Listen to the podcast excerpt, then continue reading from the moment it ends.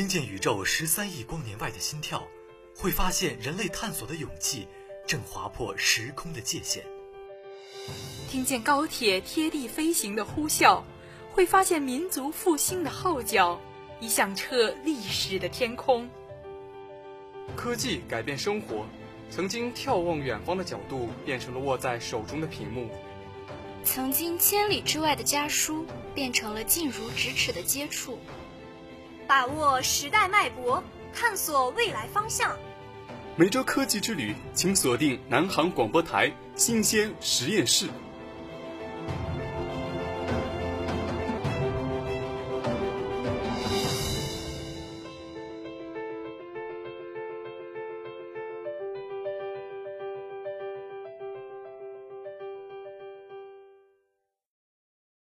科技前沿二三事，新潮热点聚入耳。为你加上广角镜头，观察这个世界最年轻的脉搏。大家好，欢迎来到新鲜实验室，我是主播许仙鹤，我是主播裴玉。今天新鲜实验室的主要内容有：校内科教新闻，二零一九年江苏省首届大学生气排球锦标赛举行，二零一九年年会暨高校加强党的政治建设理论研讨会召开。科技前沿，二零一九世界五 G 发展势头良好。大师人物志：于启峰，铸就空天光测的谁念？生活科普：喝生鲜奶比纯牛奶更健康吗？牙膏洗脸能让脸变白吗？孩子的睡姿可以揭露其性格吗？飞天的梦想从这里起航，掌握南航资讯，贴近中国航空。校内科技新闻，同学们，大家好，欢迎回来，这里是南航广播台新鲜实验室。接下来是今天的校内科教新闻，我是主播徐仙鹤，我是主播裴玉。十一月二十九日至十二月一日，由江苏省学生体育协会高校工作委员会主办，江苏省学生体育协会高校工作委员会排球分会和南京信息职业技术学院承办。二零一九年江苏省首届大学生气排球锦标赛在南京信息职业技术学院体育馆举行。来自苏州大学、江苏科技大学、南京理工大学等十所本科院校队伍和南京信息职业技术学院、沙洲职业技术学院等七所高职高专学校参赛。我校排球队在领队袁桂平和教练陈建杰、杨峰的带领下参加了本次比赛。比赛分小组单循环赛和同名次赛两个阶段进行。比赛中，我校排球队不畏强手，敢打敢拼，以 A 组第二进入下一阶段的比赛。第二阶段在与 B 组第二南京邮电大学争夺季军的比赛中，由于关键时候裁判的两次争球判罚得分无效，重新发球，队员情绪受到影响，以一比二失利，最终获得本科院校普通学生组比赛第四名。本次比赛为江苏省首届大学生气排球比赛，意在进一步推动江苏高校气排球运动和阳光体育活动的开展。气排球是竞技排球衍生而来，是集运动、休闲、娱乐为一体的新型体育项目。近年来，气排球运动在国内日益流行，受到各个年龄层次人员的青睐。因其良好的强身健体效果，业已成为国内重要的竞技与健身项目。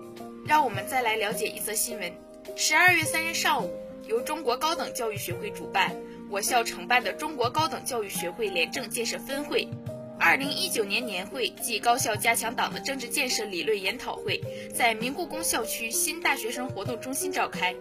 开幕式上，校党委书记郑永安和教育部原党组成员、国家教育行政学院院长、武汉大学原党委书记、校长、马工程首席专家顾海良。分别做专题报告，报告会也是我校不忘初心、牢记使命主题教育专题报告会暨校院中心组第十二次学习会。校党委书记郑永安以全面加强新时代高校党的政治建设，顾海良以学习习近平新时代中国特色社会主义思想，推进新中国特色高等教育发展为题做专题报告。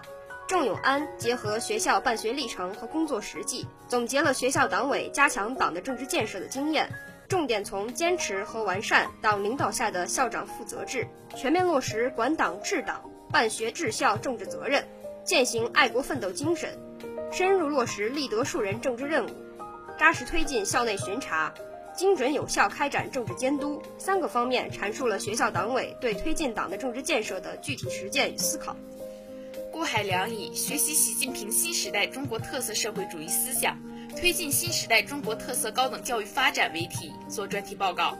顾海良围绕新时代的新要求、共同使命和办学根本三项基础性工作，对青年的四点希望四个方面，阐述了全面贯彻党的教育方针、落实立德树人根本任务的思考。报告会后，顾海良与参会人员。围绕高校领导干部监督管理、思想政治工作等内容进行了交流探讨。与会人员一致表示，两场报告高屋建瓴，内容丰富，深入浅出，分别从不同视角阐述了贯彻落实习近平新时代中国特色社会主义思想和党的十九届四中全会精神的认识和思考。两场报告既有理论高度，也有较强的实践指导性，对于深入学习习近平新时代中国特色社会主义思想。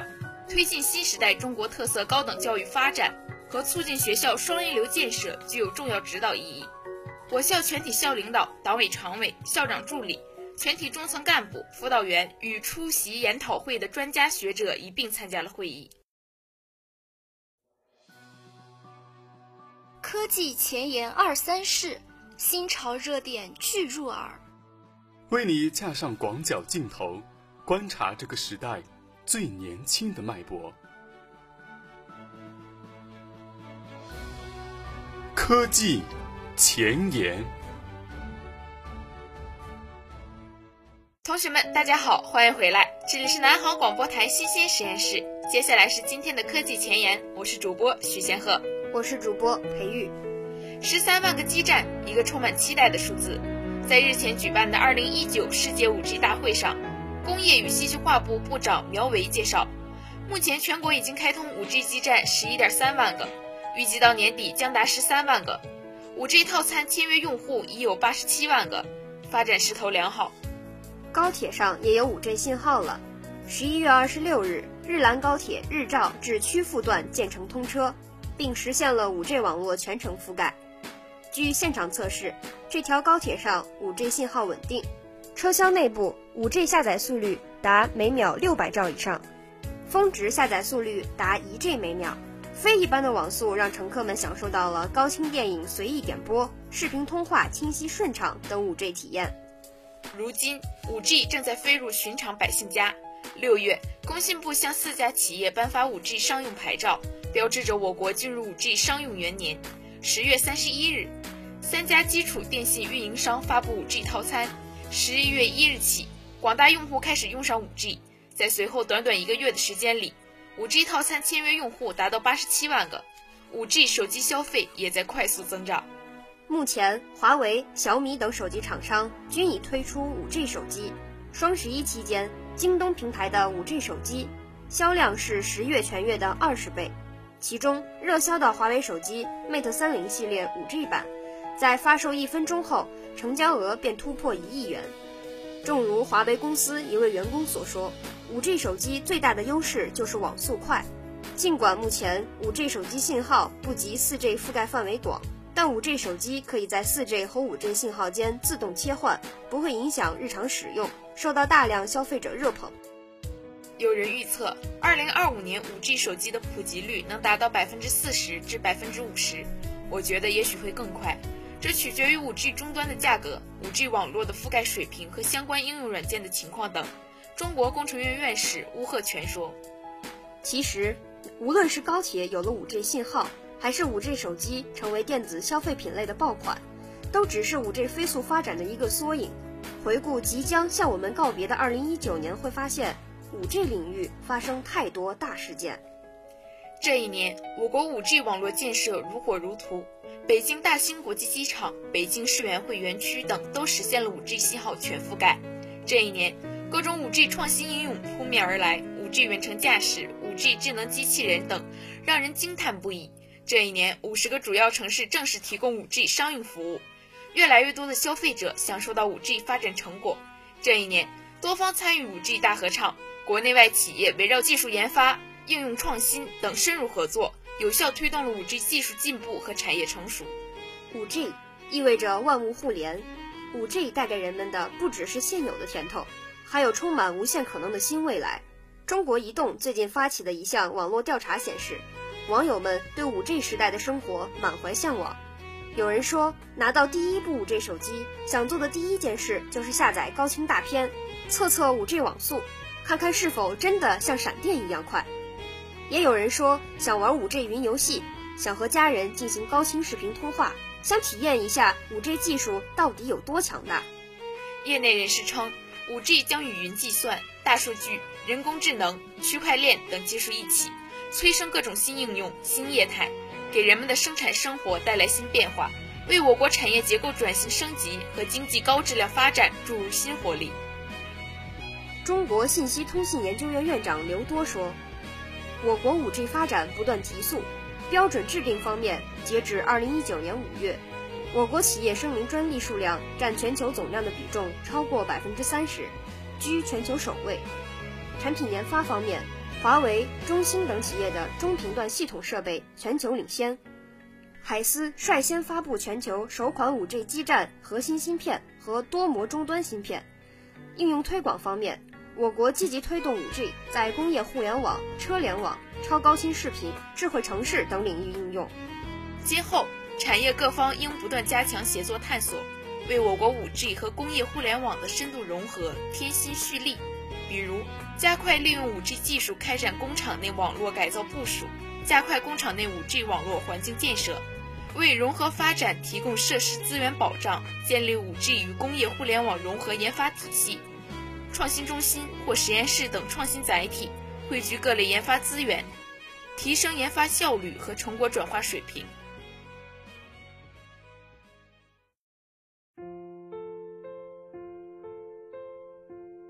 苹果砸中的脑袋，发现了物体运动的定律。一千次失败的实验，点亮了世界的每个角落。每一次人类科技的变革，都有人为之默默奋斗。走进科学人物，体味多彩人生。大师人物志。同学们，大家好，欢迎回来，这里是南航广播台新鲜实验室。接下来是今天的大师人物志，我是主播张如月，我是主播金波旭。今天给大家介绍的大师是铸就空天光测的神眼于启峰院士。现在让我们一起了解他的故事吧。于启峰院士出生于1958年，现任国防科技大学航天与材料学院教授，博士生导师，中国科学院院士。是我国光测实验力学和测控光测图像技术领域著名专家，长期从事基于图像精密测量与运动测量、光测实验力学与摄像测量学的研究，多项成果填补了国际国内空白。于启峰院士，一九八一年十二月本科毕业于西工大飞机系，一九八四年七月硕士毕业于国防科技大学航天技术系，从此与国防科技与教育事业结下了不解之缘。四百年前，伽利略说有必要测量一切可测的，并努力使那些尚不可测的成为可测。十余年前，于启峰把这句箴言写入自己专著的前言，利用已知求索创新，努力使那些尚不可测的成为可测。于启峰和他的团队正在测量科学的高峰上不懈地攀登，践行着科学家的箴言。为了赶超国际先进水平。于启峰把目光投向当时在这一领域领先的德国不莱梅大学和布伦日克大学。一九九零年至二零零五年，于启峰以访问学者、攻读博士学位、参观讲学等机会，先后出国十余次。在德国不莱梅大学攻读博士学位期间，于启峰痛感我国光测量起步太晚。为了赶超国际先进水平，他没有像其他同学一样花时间精力学习当地语言，而是放弃学习德语。足不出户，一心钻研专业，用三年时间完成了通常需要六年完成的博士学位论文，并成为不莱梅大学机械系首个用英语写作学位论文进行论文答辩的博士。在以优异成绩完成学业后，他婉言谢绝导师的重金挽留，毅然回到了祖国，投身科技创新事业。回国后，由于于启峰学历高、能力强、成绩突出，又有出国留学经历，思路眼界宽广。单位党委研究让他担任领导职务，他却明确表示愿意当一位普通教员。他说：“光测科学基础性、理论性强，又与部队需求密切相关，要能长时间坐冷板凳，要有时间跑部队搞调研，当老师能发挥个人长处。组织上经过慎重考虑，接受了他的意见。三十多年过去了，西工大的校训校风以及国防科大的优良作风浸润着于启峰的心田。当年的毕业生登记表、自传等档案材料中，仍然鲜活地跳动着他的思想脉搏。以党需为己愿，在革命军人家庭出生成长和之后的学习经历，对我热爱祖国、热爱党的思想意识、勤奋努力工作、作风严谨、坚韧不拔的性格形成起到了关键作用。自尊、自重、自强，努力学习和吸收先进技术，并毫无保留地奉献给祖国。我对自己所从事的事业、学科专业充满着执着的追求和热爱。积极开展原始创新工作，认真干好自己的事，努力实干奋斗，为托起强军梦奉献自己的一份力量，这始终是我坚持的梦想。李启峰由衷地说：“当今世界以信息技术为核心的军事高科技发展及其广泛应用，正在深刻改变着军事斗争的面貌，引发军事领域一系列革命性的变化。如何让理论走出书本，把应用送到部队，成为于启峰最大的心事。”他发现，一方面，国内靶场光测仍停留在胶片记录、人工判读的阶段，效率低、精度差，延长了新武器装备的研制实验周期；另一方面，由于眼界、观念、经费等方面的原因，有的装备实验靶场对新技术、新方法持怀疑态度，不情愿告别老方法。要把先进的靶场光测技术应用于装备研制和实验，并非易事。但是于启峰不放弃，不动摇。坚信自己的技术方法是最好的，他不断的给团队成员鼓劲说：“我们就是要争取做那些别人做不了的事。”他经常一个月跑三四个靶场，一年下来往返靶场数十次，每次都苦口婆心、不厌其烦的讲解、演示、宣传。经过两年的努力，终于签订了第一个技术开发合同。经过精心细致的调试、改进、升级，于启峰用原来只做原理样机的有限预研经费。研制出满足靶场实际实验需要的工程样机，各项性能指标均超过靶场原有的判读设备。一路走来，于启峰的话掷地有声。作为军队的一名科技工作者，首先必须紧贴国防和军队建设需求，从事科技创新工作，调整科研方向，完善科研内容，拓展应用领域，这样才能持续发展。尤其要善于从需求中凝结科学问题，结合自己的专业来研究。做别人做不了的事，从源头上创新，不需要总跟在别人后面，还要搞好成体系创新，形成具有核心竞争力的理论、方法和技术，走在世界的前列，为建设创新型国家和实施科技强军战略多做贡献。双十一频频剁手是正常心理吗？身份证贴窗可贴，可以防消磁吗？监控摄像头可以隔空盗刷微信付款吗？生活丰富多彩，谣言千变万化。戴上火眼金睛，享受放心生活。生活科普，给你的生活加点科学。同学们，大家好，欢迎回来，这里是南航广播台新鲜实验室。接下来是今天的生活科普，我是主播张如月，我是主播金波旭。一喝生鲜奶比纯牛奶更健康吗？生鲜奶是未经杀菌、菌质等工艺处理的原奶，俗称。包装的纯牛奶是将生鲜奶经过冷却、原料奶检验、除杂、标准化、菌质、杀菌等工艺制成，是达到国家质量与安全标准的产品。感官形态上，由于生鲜奶未经均质工艺，乳脂肪球较大，经过煮沸发生聚集上浮，会造成粘稠、风味浓郁的感官印象。在营养成分上，生鲜奶与包装的纯牛奶没有任何差别。作为乳制品加工生产中的主要原料，各国对生鲜奶质量都制定了严格的法规和标准。天然优质的生鲜奶是指产自健康动物的乳房，整个生产过程是按规范操作的。最终检测的结果是细菌数低、体细胞数低、乳成分正常、无抗生素残留、无沉淀物和异味、不掺水的自然乳。按照国家标准检验不合格的生鲜奶是不允许进入生产环节的。质量要求这么高的生鲜奶可以直接饮用吗？当然不行。由于生鲜奶没有经过灭菌工艺。其中含有大量的微生物，如大肠杆菌、金黄色葡萄球菌、假单胞菌、布鲁氏菌杆菌、结核杆菌、真菌等。如果消费者直接饮用生鲜奶，特别是儿童、老人、孕妇和免疫力低下的人群，会大大增加病原菌感染的风险。鉴于上述安全隐患，消费者不宜直接饮用未经杀菌的生鲜奶。二、牙刷刷牙能让脸变白吗？越南女子用牙膏洗脸，用水冲洗后竟然变白了，声称牙膏中含有美白成分，可以让人脸变白。美白牙膏的美白原理基本上可以分以下三种类型：利用摩擦剂对沉着牙齿表面的色泽进行物理清除，包括碳酸钙、磷酸氢钙、水合硅石、氢氧化铝。物理摩擦剂是牙膏的主要成分，普通牙膏中也会添加，但是美白牙膏中添加的量会多一些。该原理通俗讲就是加强牙膏成分和牙齿表面摩擦力度，从而达到清洁牙渍的作用。长期刷牙，牙膏对牙齿造成不同程度的磨损。既然对牙齿都有磨损，更别提皮肤了，反复摩擦的伤害可想而知。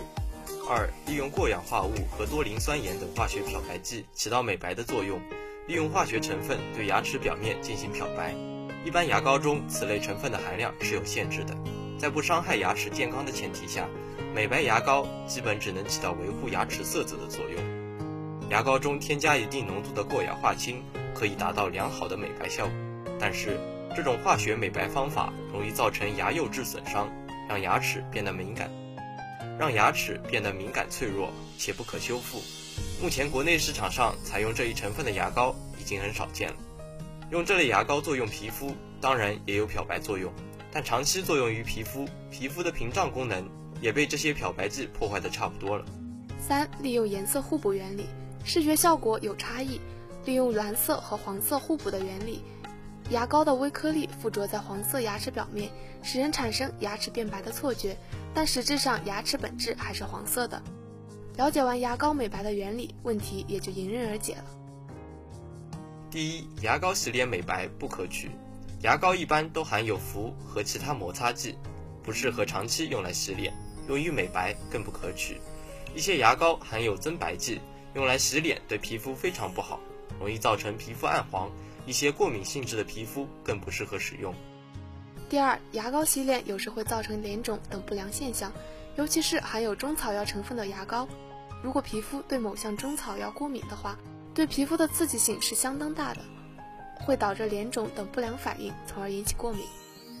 第三，牙膏中所含有的化学成分会刺激皮肤，使皮肤角质层变薄，破坏皮肤屏障功能。从而使皮肤变敏感。虽然说牙膏中的氟化物不会直接导致皮肤起痤疮，但是经过不断的刺激皮肤，毛囊口的角化会发生异常，造成皮脂腺分泌的皮脂排除不畅，从而形成痤疮。综上所述，不建议用牙膏洗脸。无论出于什么目的，牙膏就是用来刷牙的，洗脸请用专业洗脸产品。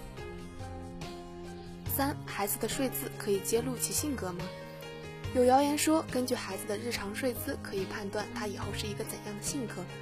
因为在睡眠时，孩子完全是潜意识在作用，所以表露的动作也是最切合内心的。这里分析的睡姿包括大字型、蜷缩型、板正的睡姿以及侧卧型。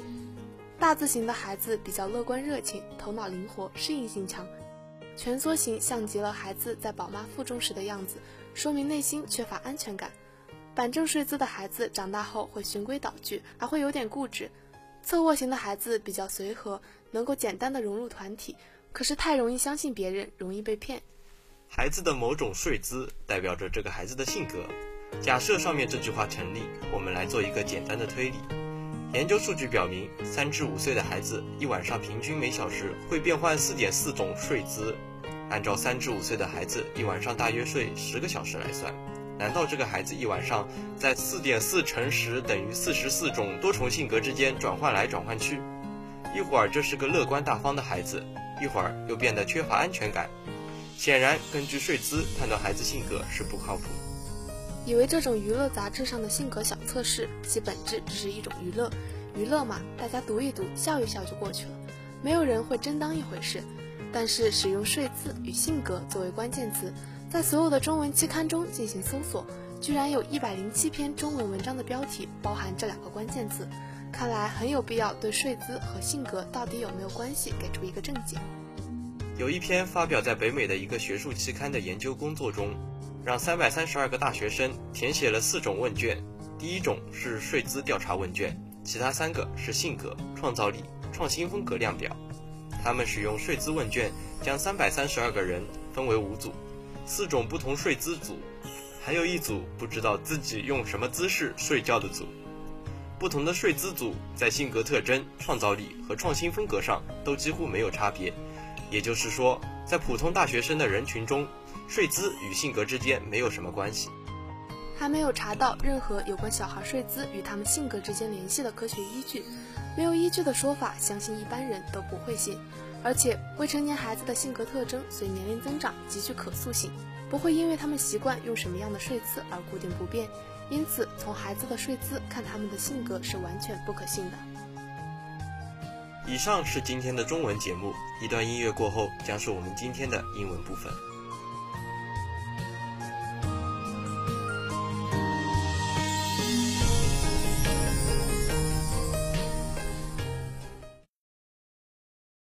Welcome to our weekly tech review. I'm your host Isabel. I'm your host Joanna. The Cyberspace Administration.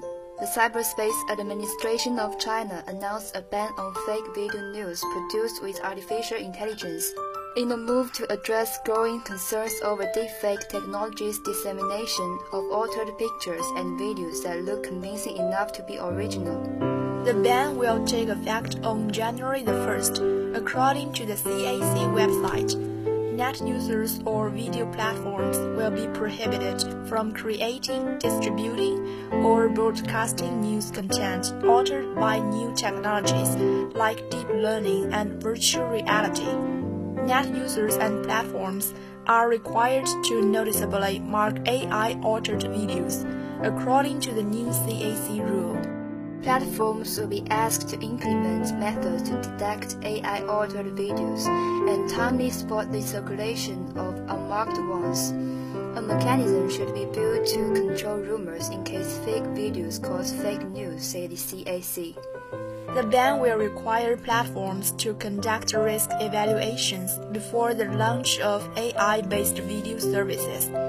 Violators of the ban will be punished in line with existing laws regulating cyberspace security and cyberspace information services and may face administrative penalties or criminal prosecution depending on how serious the violation is.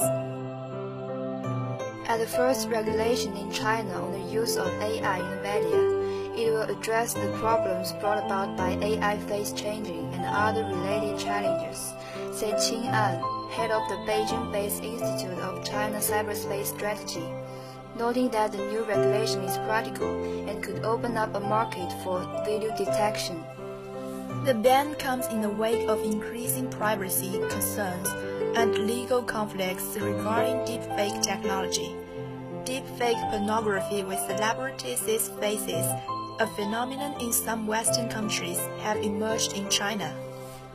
The Global Times previously found that underground sellers of pornography with actors' faces attract buyers at online forums and share videos via Cloud Drive link after receiving money through the WeChat or Alipay. In September, the face-changing app Thou apologized and revised its user terms twice after public accusations of potential abuse of users' privacy.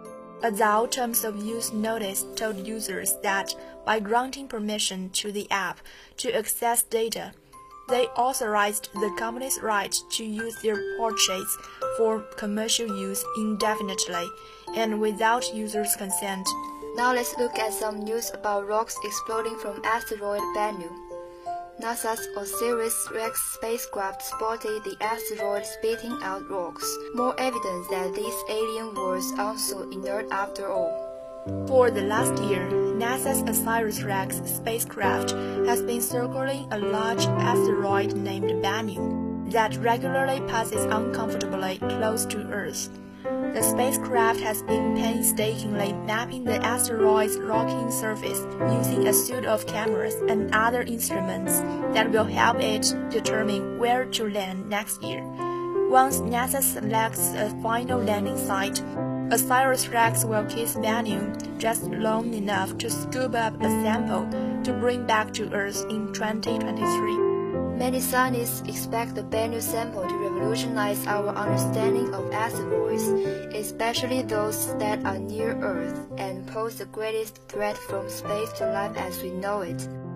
But as detailed in a paper published today in Science, NASA has already started making surprising discoveries around this alien world. Earlier this year, the OSIRIS-REx team witnessed particles exploding from the asteroid's surface, and is not sure why. No one has ever seen an active asteroid up close like this, says Carl Hergenrother, an astronomer at the University of Arizona and a scientist who proposed Bennu as a target for OSIRIS-REx. It wasn't that long ago that the conventional it wasn't that long ago that the conventional wisdom was that asteroids are these dead bodies that didn't change very much. In January, the navigation cameras on OSIRIS-REx captured three ejection events that each spilled about 100 centimeter-sized asteroids particles into space. The spacecraft also detected a significant number of particles orbiting Bennu like a cloud of gnats. Their diverse orbits suggest that particle ejections are a common event on the asteroid and occur all across its surface, rather than in few select spots.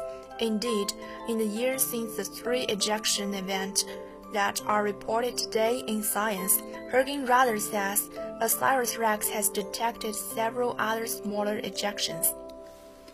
Asteroid Bennu isn't really alive because it doesn't have the heated core necessary for geological activity.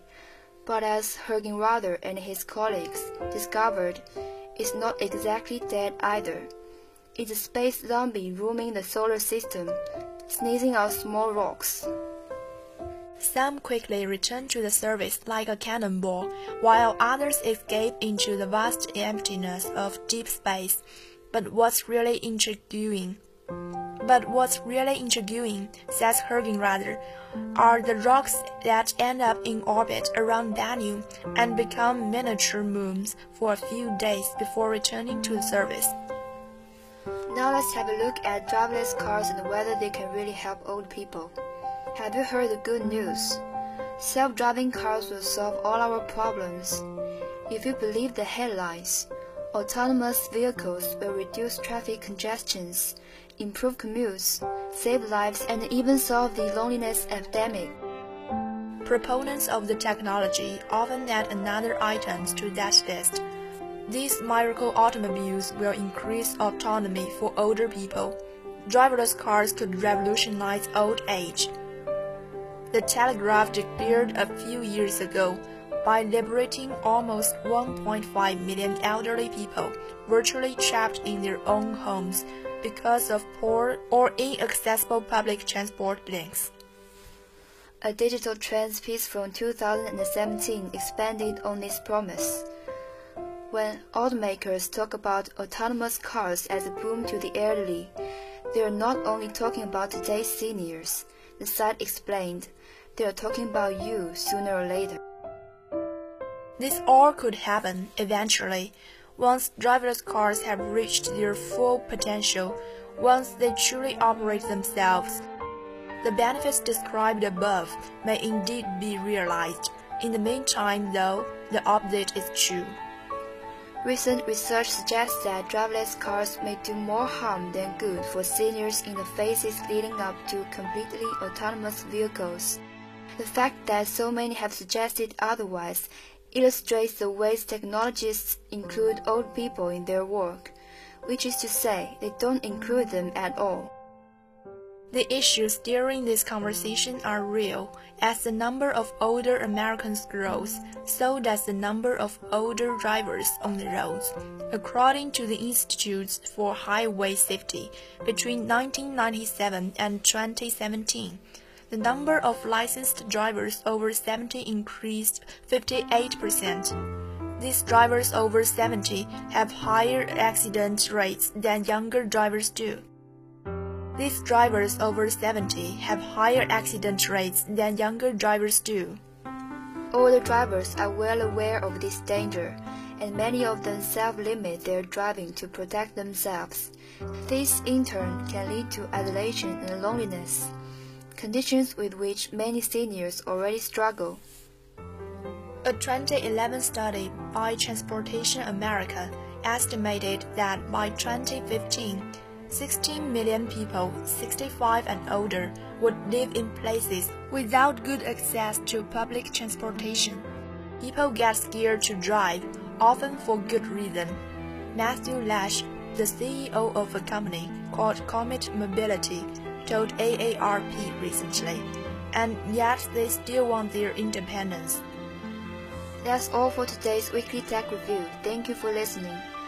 Find out more about the latest tech news and previous programs. Please check us on Qingting FM and search for NUAA radio station. See you next week. 今天的节目到这里就全部结束了。 更多精彩内容，请锁定微信公众号“生动南航”，或者在蜻蜓 FM 上搜索南京航空航天大学将军路校区广播台。感谢今天的导播张艺兴，我们下期再见。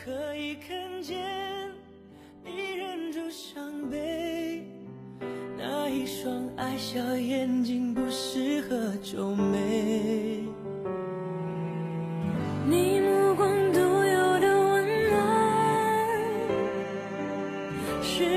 会熄灭的明天。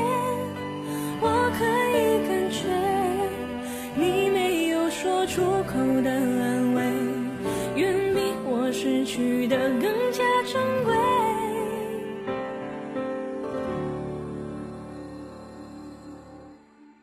熟悉的蔷薇，刺伤而不自觉，